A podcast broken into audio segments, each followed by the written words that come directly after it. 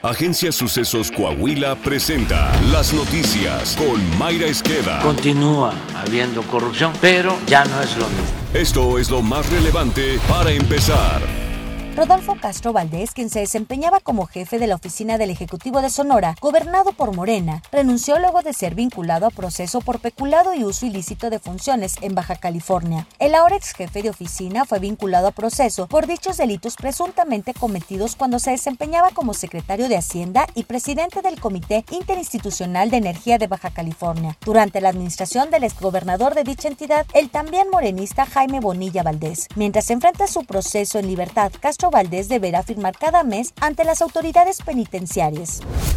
Crispín Ordaz Trujillo, exalcalde del municipio de Lébano, en San Luis Potosí, fue asesinado a balazos cuando se encontraba almorzando en un restaurante de la entidad. Medios locales detallan que el dos veces presidente municipal de Lébano y también empresario en el ramo de la construcción fue víctima de un ataque directo. A través de las redes sociales, el Partido Acción Nacional en San Luis Potosí hizo un llamado a las autoridades de los tres órdenes de gobierno para que se esclarezcan estos terribles hechos.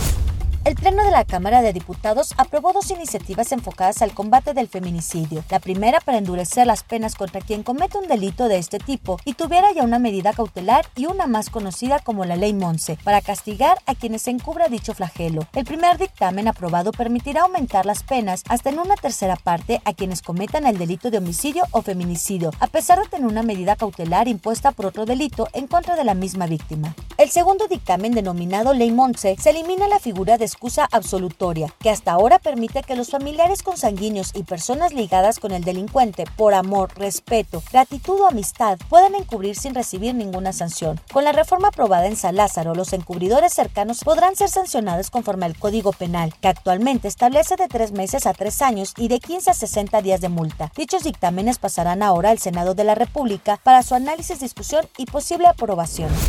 El presidente del INE, Lorenzo Córdoba, advirtió que la reforma electoral impulsada por Morena no es para mejorar el sistema democrático, sino para propiciar la captura del instituto. Al dictar una conferencia en la Escuela Judicial Electoral, el consejero advirtió que la democracia y los derechos adquiridos son más frágiles de lo que se pensaba, ante el riesgo de modificaciones legales autoritarias y regresivas contempladas en la iniciativa que construye la 4T. Aunado a ello, advirtió que aún sin reforma electoral en el 2023 se van cuatro consejeros del instituto y dos magistrados electorales de la Sala Superior y se prevé que se busque capturar a los organismos de control.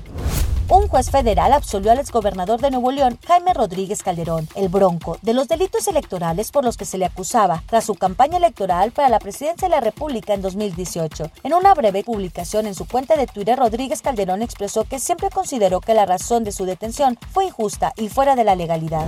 Coahuila. Elementos de las fuerzas de seguridad del Estado frustraron de nueva cuenta el ingreso de civiles armados a territorio de Coahuila, lo que derivó a un enfrentamiento en el municipio de Villunión que dejó como saldo hasta ahora de un civil abatido. Durante los hechos, un elemento del mando único resultó lesionado, quien fue canalizado a una institución médica para su atención. Saltillo. Durante la toma de protesta de Jaime Bueno y María Bárbara Cepeda como presidente y secretaria general del Comité Municipal del PRI respectivamente para el periodo 2022-2025, el primer priista de Coahuila, Miguel Ángel Riquelme Solís, reiteró que continuará gobernando hasta el último día de su administración como siempre lo ha hecho, al máximo de sus capacidades, sin interrupción y sin descanso. Estoy tranquilo pero muy motivado, entusiasmado de proseguir con la misión que me confirieron, de servir y gobernar para todas y todos, pero también de ser un buen priista y de querer con todo el corazón que el próximo gobernador de Coahuila, a partir de 2023, también sea un buen priista.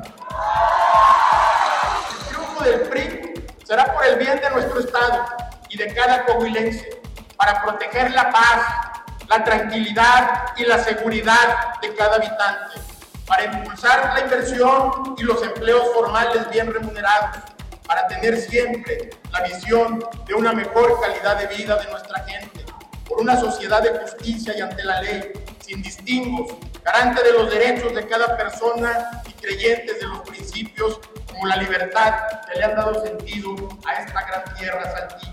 Ante la presencia de miles de militantes y simpatizantes del tricolor, así como de consejeros políticos estatales y municipales, Jaime Bueno Certuche resaltó que junto a María Bárbara Cepeda Boringer continuará recorriendo las colonias, los barrios y los ejidos de Saltillo para escuchar las necesidades de la gente y resaltar que la capital del estado cuenta con grandes gobiernos emanados del PRI.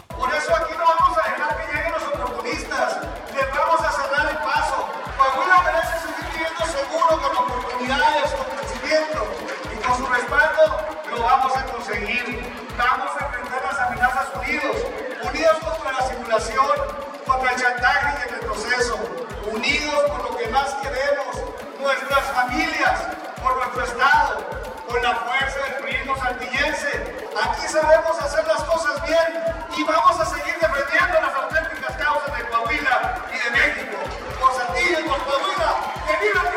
su mensaje, el primer priista de Saltillo, José María Siller, destacó que Coahuila y Saltillo son ya un referente de seguridad y atracción de inversiones, de generación de empleo y servicios públicos de calidad y lo seguirán siendo todos unidos. De la mano de Miguel Riquelme, en Coahuila no vamos a poner en riesgo la paz social. En Coahuila no vamos a permitir la entrada de las fuerzas del mal. En Coahuila no nos va a dividir nadie. Por eso fuerte y vamos a seguirlo siendo. Está usted bien informado. Sucesos Coahuila. Síguenos en Spotify, Amazon Music, Apple Podcast, Google Podcast, YouTube, Facebook, Twitter e Instagram.